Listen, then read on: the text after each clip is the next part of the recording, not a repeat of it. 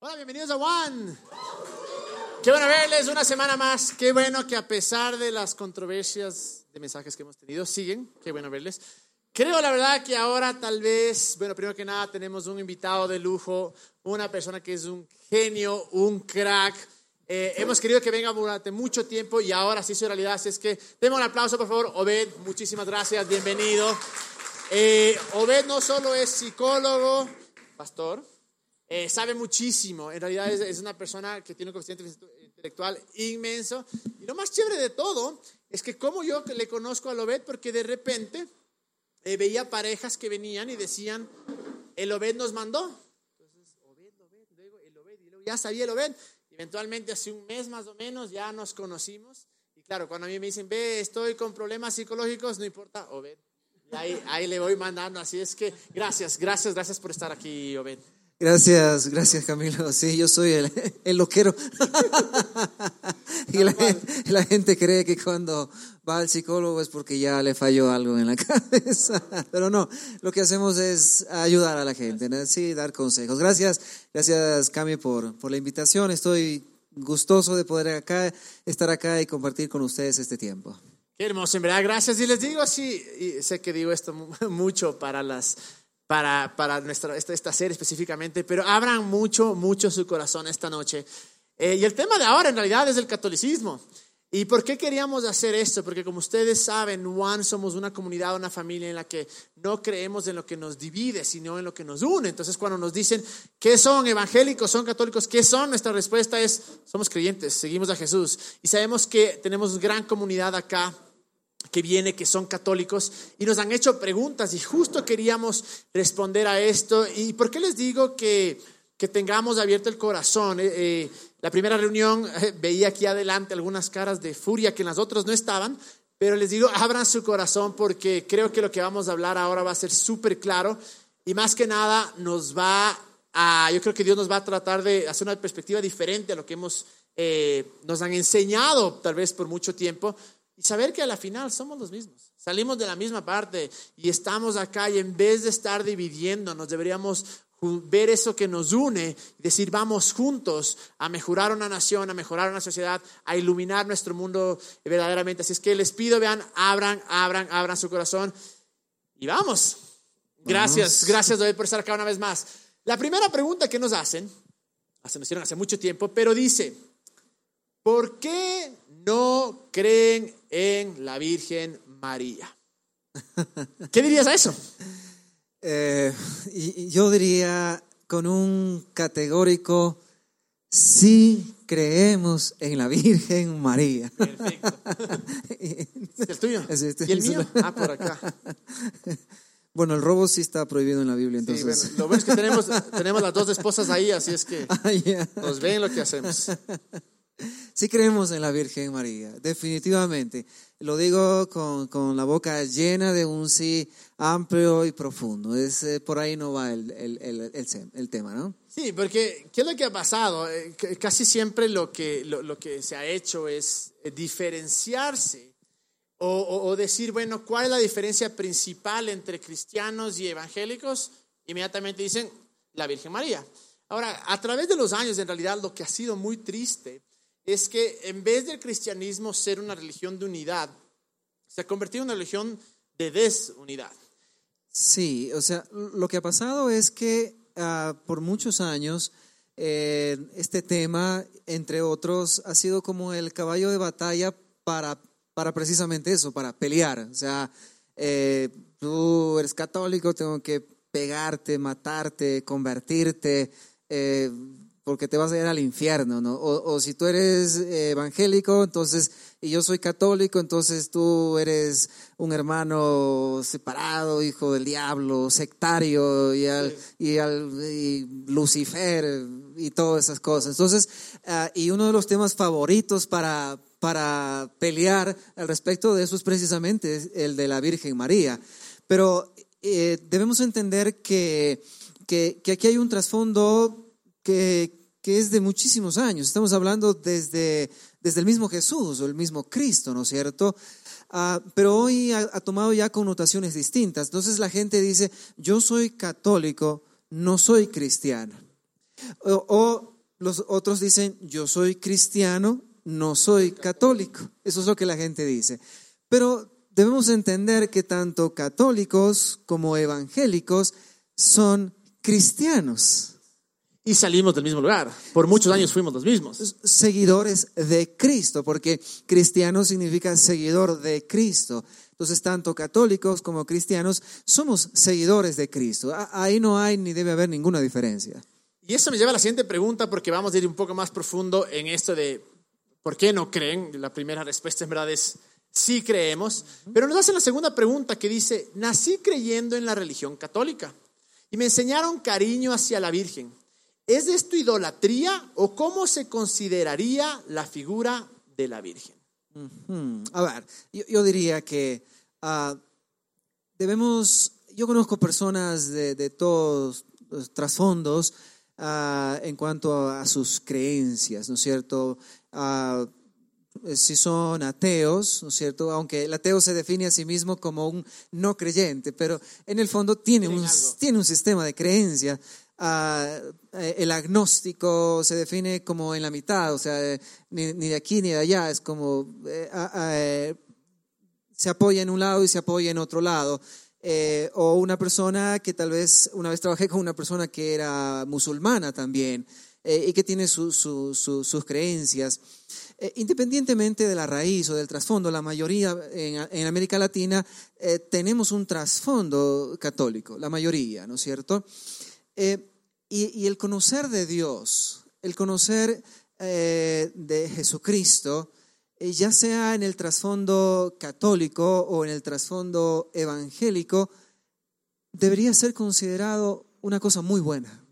Entonces, respondiendo a la primera parte de la pregunta, eh, decimos sí, o sea, e-, es bueno que haya, que haya nacido bajo un paraguas cristiano, ya sea católico o ya sea evangélico. Y es algo que, que para mí fue una lucha por mucho tiempo porque yo nací en un hogar católico eh, y en realidad yo conocí a Jesús dentro de la iglesia católica. Yo mm. para mí me, me acuerdo, eh, nunca me olvidar el momento en el que yo hice mi primera comunión. Fue un momento tan especial cuando era guagua. Me acuerdo que esas camas viejas que venían con tablas, sacaba las tablas y les ponía en una cruz, porque yo veía, obviamente, en la iglesia que estaba Jesús crucificado y me echaba ahí por horas. O sea, mi mami le decía, este man está rayado, pero para mí era, quiero, quiero sentirme como Jesús. Entonces, siempre hubo esta cosa. Es más, yo de guau, de chiquito, yo quería ser sacerdote, hasta que me enteré que no se casaban. Y ahí dije, no, gracias, esto no es para mí. Gracias a Dios me casé y sigo con Dios. Así es que, eh, pero, pero, es algo hermoso. ¿Y dónde entró mi lucha a mí? Que, en algún punto, por decir así, comencé a asistir a la iglesia protestante o evangélica y no sé si fue por lo que me decían o lo que yo pensaba, que de repente éramos enemigos, que de repente yo estaba bien y ellos estaban mal. Y ahí es donde comienza esta, esta cosa que me decían, no, todos los católicos son malos. Y, me da una pena ver cómo, claro, hace mucho tiempo era la guerra cuando llegó acá los... Déjame decirte algo ahí, o sea, eh, hay malos creyentes en todas las religiones. 100% así es. Es decir, yo conozco buenos católicos y pésimos católicos.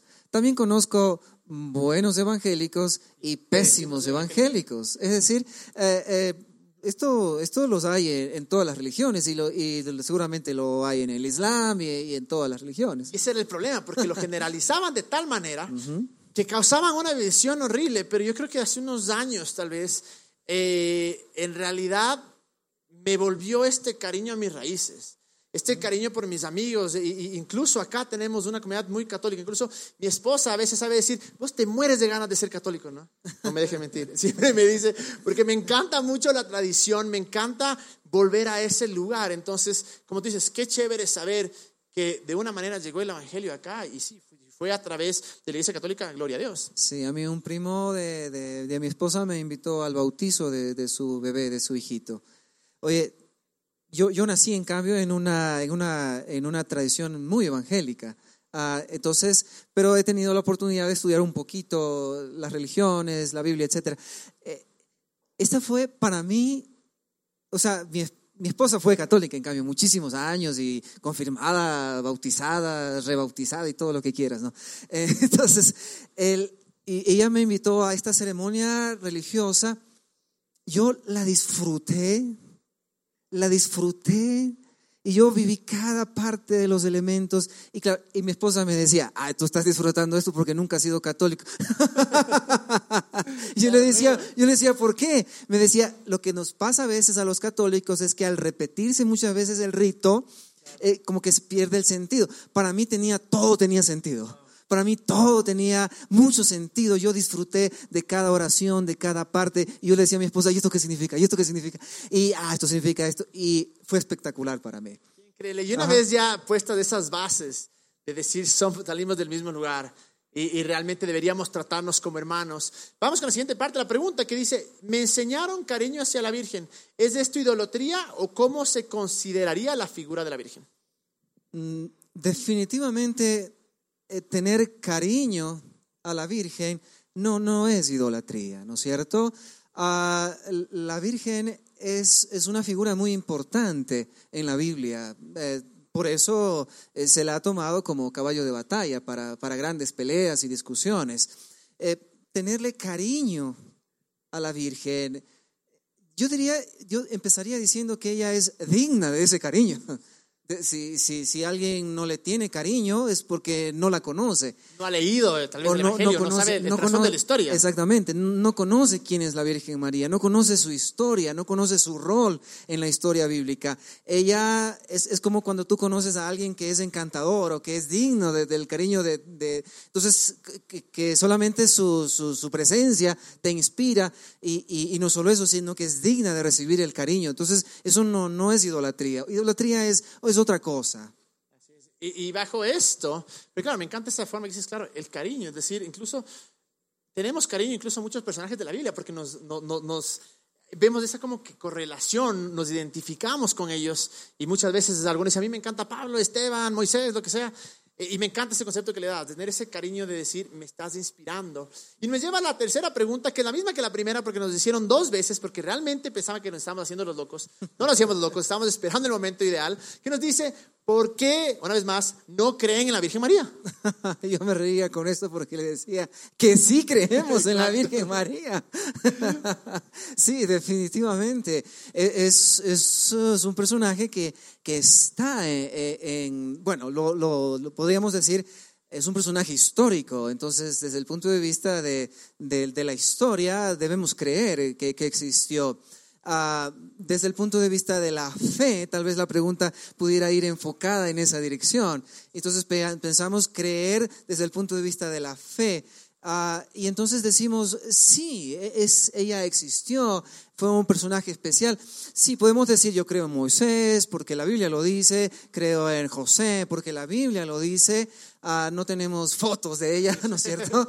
Pero también creemos en la Virgen María porque eh, la Biblia la menciona, o sea, definitivamente sí, sí creemos en ella. Yo creo que en realidad que, bueno, la, la, la pregunta más de fondo va a ser ¿por qué no le rezan o por qué... No sé, pero vamos a ir a ese momento. Pero antes de llegar a ese punto, porque creo que este es la, lo que nos quieren llegar, es Creo que tenemos que saber primero quién es María realmente, porque de ahí sale realmente, como tú dices, este cariño y esta admiración a un ser tan impresionante. Sí, eh, tal vez un poco del, del, contexto histórico, y creo que todos lo sabemos, ¿no? Eh, en aquella época las, las, las jovencitas se cansaban muy temprano, ¿no? A partir de los 12 años, apenas eh, ya alcanzaban su, su, su estado de, de, maduración, digámoslo así, o sea, la menstruación, para ser más específico, ya estaban en condiciones de ser casadas. Eso sucedía a los 12 años, a los 13 años, a los 12 años, pero más o menos los matrimonios se daban entre los 12 y los 15 años. Se estima que María tendría unos 14 años alguna cosa así. Eh, y entonces ella ya estaba comprometida con José. Y estaba esperando porque el tiempo del compromiso duraba un año más o menos, en algunos casos dos años. Y en ese tiempo ella tenía que esperar. En ese marco contextual es que aparece este, este diálogo con varios personajes. Entonces, para saber quién es la Virgen María, uh, podemos hacer lo que podemos hacer con cualquier persona para preguntarle. Si yo te pregunto, ¿quién eres tú, Camilo? Ah, y si yo quisiera saber un poco más de ti, yo le puedo preguntar a tu esposa, ¿no es cierto? ¿Quién es Camilo? Y ella me va a decir... Maravillas, pura maravilla. Eh, bueno, tendría que conversar con ella. las, esposas, las esposas siempre dicen la verdad. O, también yo podría preguntarle a tu mamá, ¿quién, quién, quién usted señora, quién, quién es eh, Camilo, ¿no es cierto? Entonces, le vamos a preguntar a María primero, María, ¿quién eres tú? Si vamos a Lucas 1.38, María respondió, dice, yo soy la esclava del Señor.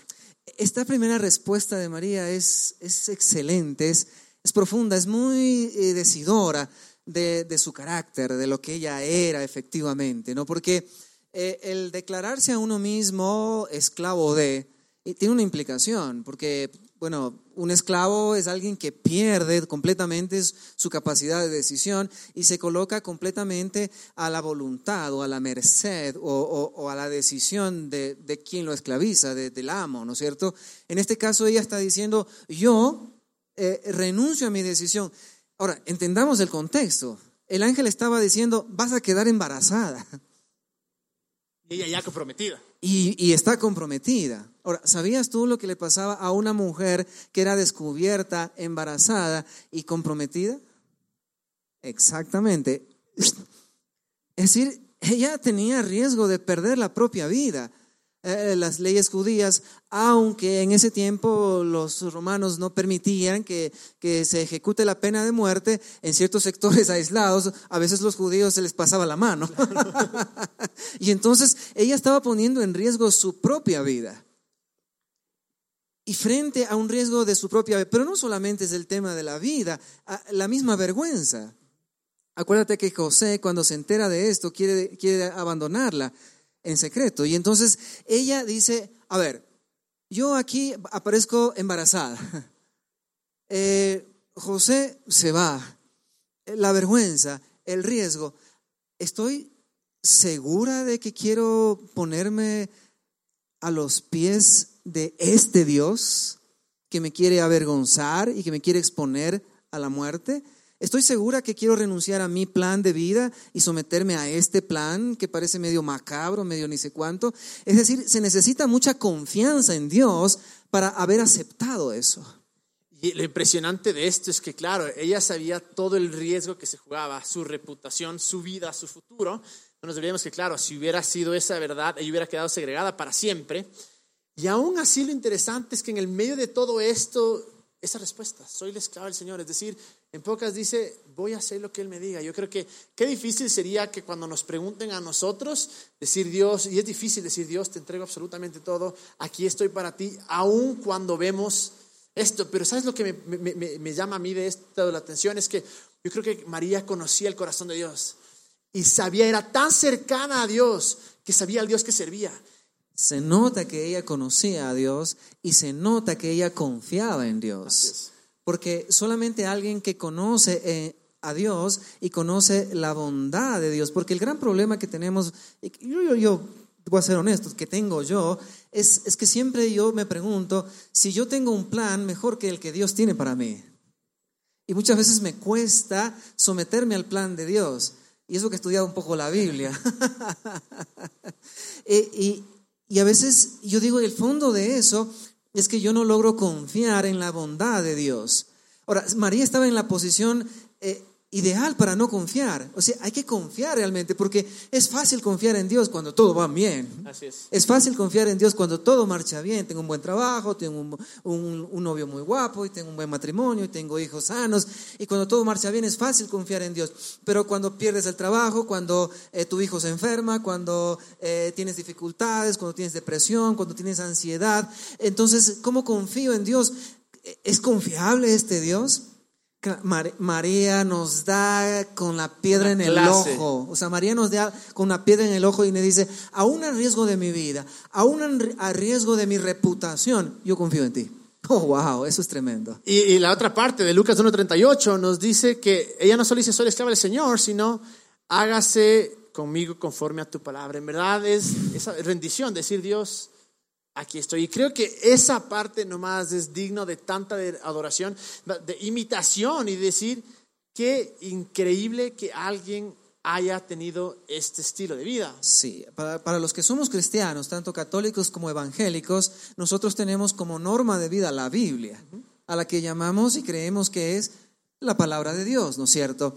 Eh, ¿Cuántas yo, yo, esto me hace acordar de una vez que, que, yo estaba allá parado afuera y tenía un amigo ahí y yo le dije, oye, ¿por qué no entras allá para escuchar la charla? Y él me dice, verás hermano, ya he escuchado no sé cuántas charlas de, de, la Biblia. Ahorita estoy tratando de pensar en cómo las voy a poner en práctica.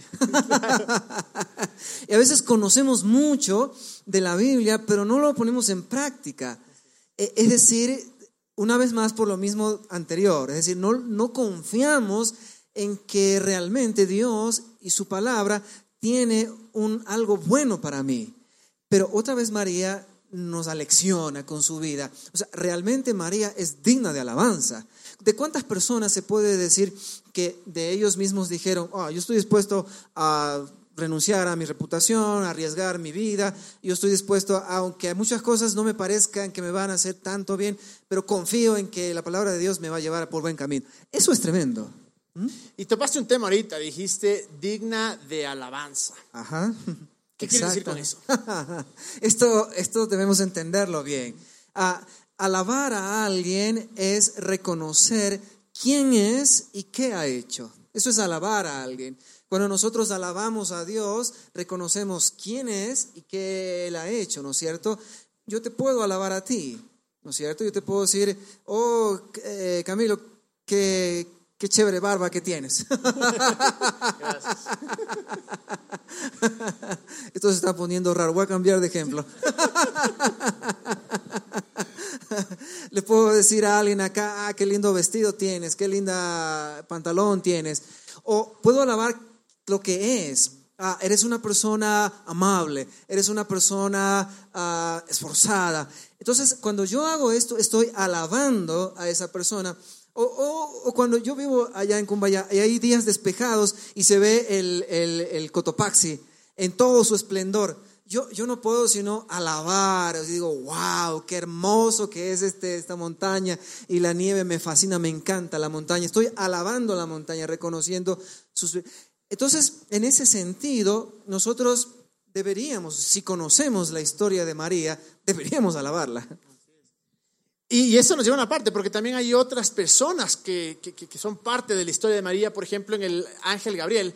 Si le preguntamos eh, qué diría el ángel Gabriel en Lucas 1.28 nos dice lo siguiente, Dios te ha bendecido de manera especial.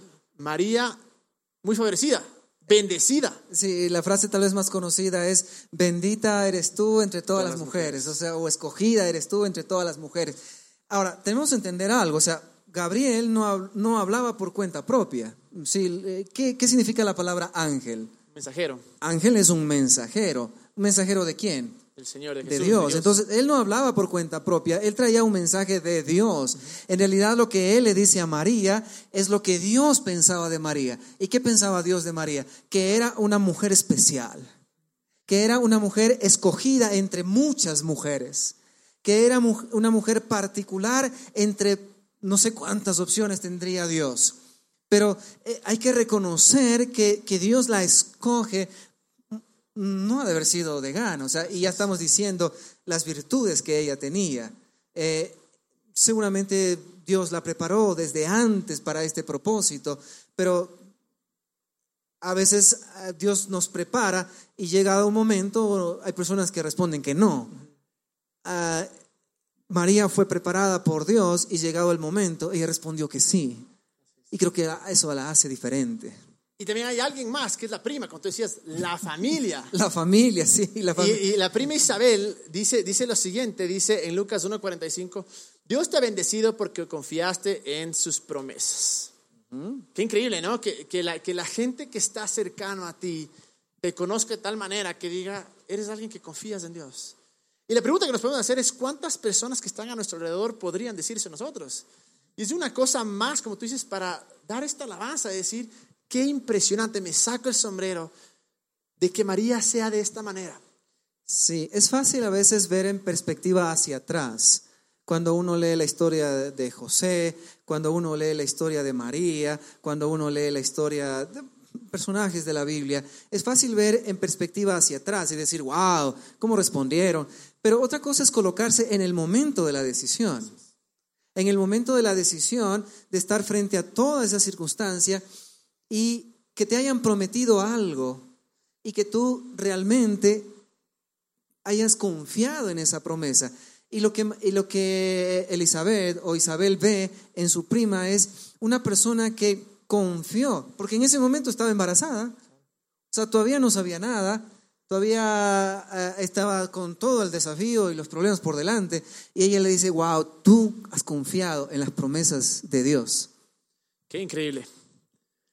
Es espectacular. Y, ahora, antes de ir al, porque también me interesa saber qué es lo que dijo Jesús, pero tú nos contabas en la primera reunión que el Papa Pablo VI tenía una, una frase en la cual describe, por decir, a María. Exactamente. E, el, Papa Pablo VI eh, nos hace una, una recomendación. Él decía que en las expresiones de culto a María se debe resaltar todo lo que se refiere a Cristo y nuestra devoción la debemos mostrar especialmente en la imitación de sus virtudes, y sí que las tiene.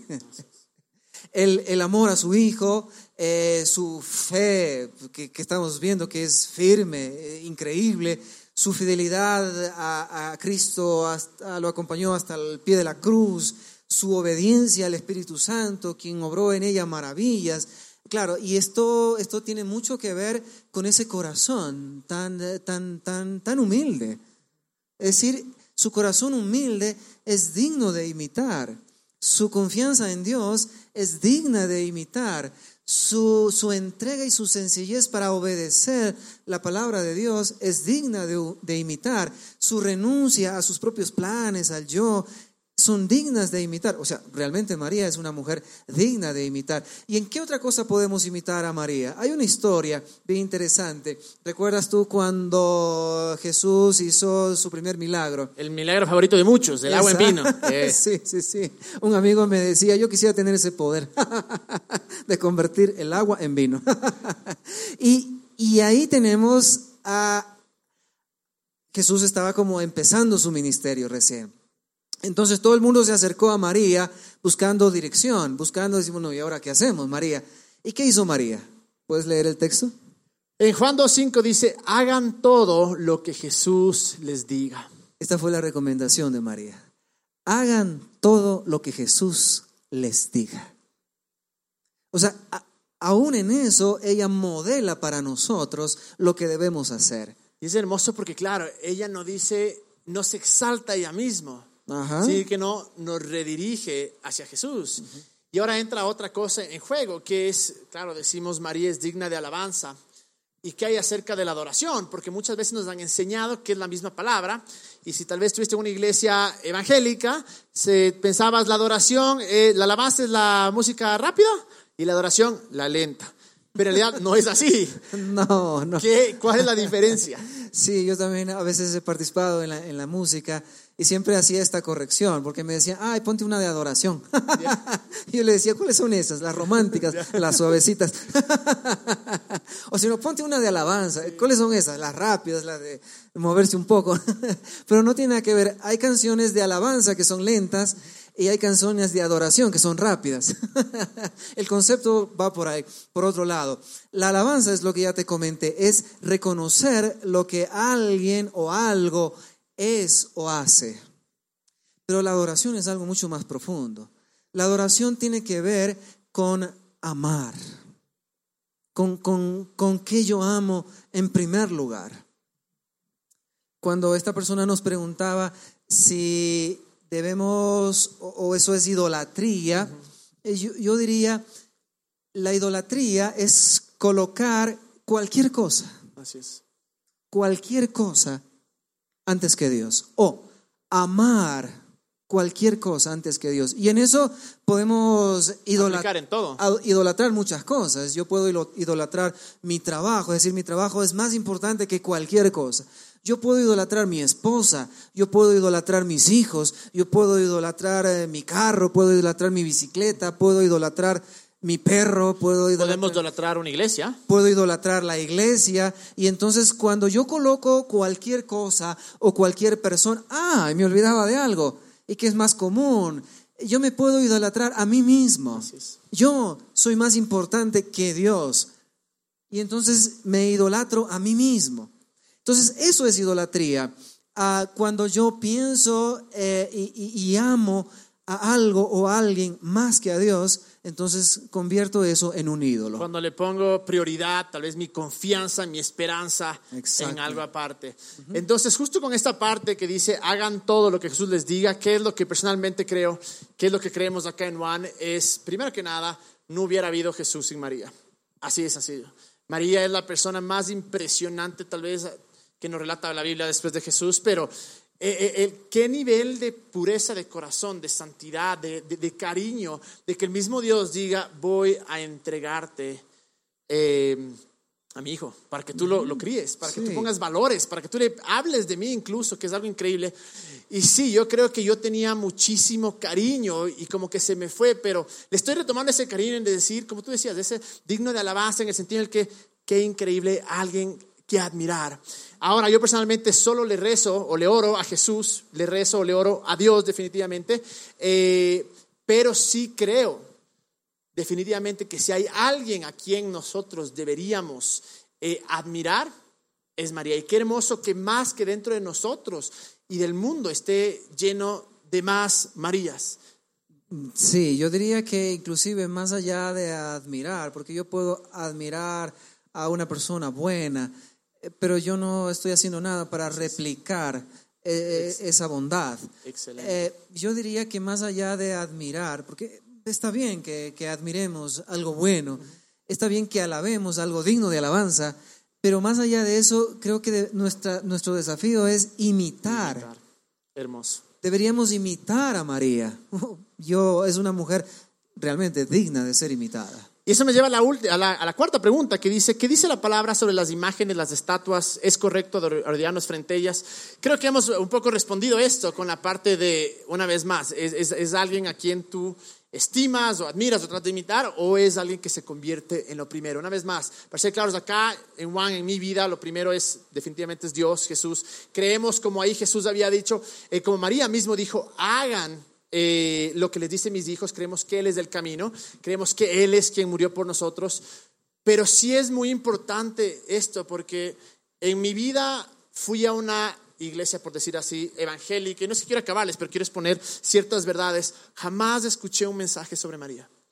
Lamentablemente, para ser honestos, no hemos hecho un mensaje sobre María acá y deberíamos hacerlo, deberíamos hacer tal vez una serie sobre María y lo increíble que es esto. Rápidamente en Éxodo 23 al 5 dice, bueno, dice, no tengan otros dioses aparte de mí. Entonces creo que esa parte de arrodillarnos frente a ellas, imágenes, no está bien en el sentido de que Dios es... A ver, yo, yo me eh, he arrodillado delante de mi esposa. Yo también. Eh, un, un- un hijo muchas veces puede arrodillarse delante de, de un padre. Eh, una- un novio arrepentido puede arrodillarse delante de, de su novia para suplicarle que, que lo perdone. A la mamá cuando te iba a pegar, pues Eso. te arrodillabas a que no te pegue. En eso que la mamá, ¿no es cierto?, decía, ¿dónde fuiste? Y luego te decía, cállate. Entonces yo, bueno, ¿hablo o me callo? ¿Qué? es decir, la- el arrodillarse eh, es, puede ser símbolo de muchas cosas. Lo único que yo diría aquí es, mientras el arrodillarse no sea símbolo de adoración, que ya explicamos qué es, eh, una persona puede arrodillarse. Y la última pregunta nos dice, ¿por qué no todos los libros están en la Biblia? ¿Qué hay de los apócrifos? ¿Está bien leerlos? ¿Está bien leerlos? A mí me dijeron que no estaba bien leerlos, que se los había sacado porque el Dios mismo, el Señor, había removido. Pero ¿qué hay de verdad sobre eso? A ver, es- esos libros llamados apócrifos, la palabra apócrifo significa oculto. La palabra apócrifo, eh, como por muchos años tomó una connotación negativa, pero no tiene una connotación negativa. Apócrifo significa alejado y oculto, las dos cosas. Es decir, eh, esto está relacionado con la elaboración o con la constitución del canon. El canon es como una serie de normas que definieron qué libros van en la Biblia y qué libros no. A la iglesia de, a partir del año 385, si mi mente no me falla, ¿no es cierto? En el primer concilio definió qué libros iban en la iglesia y qué libros no. Lo que te cuento es que en esa definición primera sí estaban los libros apócrifos. No fue sino hasta después. Sí, claro. Es decir, esos libros realmente sí deberíamos leerlos, pero son considerados apócrifos o u ocultos eh, porque no reúnen como todos los requisitos del resto de los libros de la Biblia. Están ahí, son valiosos, deben ser leídos, pero tienen ciertos condicionamientos, por decirlo así, desde el año 300 después de Cristo por la misma iglesia. Eh, recién te cuento que en el año 1800 algo es cuando eh, sale una Biblia protestante sin estos libros. Es decir, eh, la Biblia con los libros eh, con los libros apócrifos tiene muchísima historia. De hecho, yo te confieso que en mi maleta tengo una Biblia con esos libros. Sí, y, es más, yo creo que muchísimas de las personas que han alcanzado grandes cosas eran antes de esa época. Y alcanzaron todo esto. Y me encanta lo que dice el Jimmy. El Jimmy dice, lo increíble de la Biblia católica es que pagas lo mismo, pero te dan más. Te dan más libros. Así es que, una vez más, la recomendación, léanlos. Mientras más leamos. Sí, yo tengo una Biblia con, con los libros apócrifos, uh, que yo diría que más bien se le debería llamar deuterocanónicos. ¿Ya? Deuterocanónico, deutero significa segundo, como deuteronomio, que es la segunda ley. Deuterocanónico significa el segundo canon. Me parece que hace más justicia con esos libros. Eh, son los libros del segundo canon. Eh, no, no malos, pecaminosos, feos, no. Hay que leerlos, estudiarlos, pero considerarlos como es considerado por la misma Iglesia Católica y también eh, por algunas líneas protestantes como de un segundo canon. Wow, qué hermoso, qué hermoso. Y gracias, Obed. Y, y la razón por la cual en verdad queríamos hacer esto es por decirles, vean, somos uno. Si queremos impactar una ciudad, tenemos que ser unos. Le ven todas las semanas acá al Sebas, del Sebas es católico. Y una frase que él me dijo que me encantó, me dijo hace un par de semanas, me dijo, desde que yo comencé a conocerle a más a Dios, la misa tiene para mí mucho más sentido. Y me fascina ver gente que viene acá y que tal vez es católico y tal vez el domingo va a misa o no va a misa, pues es irrelevante, sino que en realidad dicen, aun cuando sí, yo crecí católicamente o crecí evangélicamente, por decir así, nos unimos. Y quiero que en realidad ahora quisiera que nos dejes unas palabras de, recomendación, Obed, y que ores por nosotros, porque la verdad es esta. Si queremos nosotros iluminar nuestro mundo afuera, si queremos que algo grande pase afuera, tenemos que dejar de dividirnos, decir, él es católico, yo soy evangélico, él es católico, yo soy protestante. Tenemos que olvidarnos por completo de esto y decirlo, ir a la raíz que dice, los dos somos cristianos. Los dos somos seguidores de Jesús y sí vamos a imitar a María, sí vamos a imitar eh, a Pablo, sí vamos a imitar a, tantos personajes y, sobre todo, como hablamos ahora, a María, decir, qué hermoso que este cuarto esté lleno de Marías, que tengamos esa actitud, este deseo de, de buscar de Dios, de hacer su voluntad. Pero tenemos que quitarnos de la cabeza esto de que somos enemigos, de que somos de bandos diferentes, de que aquí están los católicos, de que esta iglesia es católica, esta iglesia es evangélica, así es que yo no puedo ir, si puedes ir. No. Tenemos que por completo olvidarnos de eso y decir, somos uno. Por 1600 años más o menos, ¿no? Fuimos uno. Así es. Fuimos uno. Fue, fue, fue un punto en, que, en el que Lutero, claro, comienza a, protestar por el protestantismo, protestantismo, pero no quería crear una iglesia, sino que sus fans se abrieron y, y se fregó todo.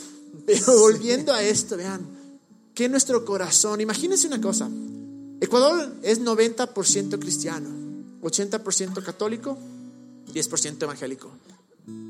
Qué hermoso que eliminar ese, esa división y decir, somos en nuestro corazón y en nuestra mente, decir, somos 90% cristianos, somos los mismos y ya no vernos diferentes. Y cuando tengamos panas, porque sé que todos tenemos muchos panas que son católicos, no decirles, no, tú eres católico, te invito a otra religión. No, ven acá. Aquellos que también son evangélicos, no decir, ven, nunca vayas a una misa, sino decir, vean, somos lo mismo. Así que, ¿con qué palabras nos puedes dejar, o ven? Eh, yo te decía que tengo, tengo un amigo allá en, en Houston que yo conversaba con él y él él, yo le preguntaba, ¿y en este punto de tu vida, digo, te definirías como cristiano? considerando muchas veces que la religión eh, ha distorsionado el mensaje original de Jesús, más o menos por ahí, por allá, ¿no es cierto? Entonces, él me decía, volvamos a la raíz, a lo que nos une. Yo en este punto, y, yo le robé su, su frase, él me decía, yo me definiría como jesuciano. Y yo digo, me gusta eso. Qué hermoso. Seamos seguidores de Jesús. Qué hermoso, qué hermoso. Pongámonos de pie. Y sé que uno de los de las cosas que nos más nos dicen aquí en Juan es que es que ustedes tratan de complacer a todos. No tratamos de complacer a todos, tratemos de unir a todos definitivamente. ¿Por qué? Porque creemos que Jesús es unidad. Me parecía chistoso cuando muchas veces se burlaban de los padres y decían, de los sacerdotes, decían, ellos no saben. Cuando los jesuitas saben más Biblia que cualquiera de nosotros juntos. Eh, qué hermoso, en verdad, poder decir, somos uno. Estamos de pie, porfa, Obed, si puedes eh, terminar con una oración y orar por nosotros. Y les digo, mientras vamos a la adoración, vean que nuestro corazón sea este, no ver las divisiones, sino que nos une. Señor, que estás allá mirando todo esto, que estás aquí presente también, acompañándonos, que estás en cada corazón también te pedimos y recordamos aquella oración que tú hiciste con tus discípulos. Que sean uno, que se amen. Eh, tú dijiste, por esto eh, los van a reconocer cuando se amen eh, los unos a los otros. permítenos que aun a pesar de que hay diferencias, porque creo que las hay, antepongamos o depongamos esas diferencias para hacer lo que tú nos pediste. Que nos amemos los unos a los otros como tú nos has amado. Esa es mi oración. Y hagamos lo que hicimos en el primero, que parece hermoso. Todos juntos oremos una oración que todos sabemos. El Padre nuestro, si nos puedes guiar. Repitamos todos. Padre nuestro, que estás en el cielo santificado sea tu nombre. Venga a nosotros, hágase tu voluntad, tierra. Pan nuestro de cada día, danos,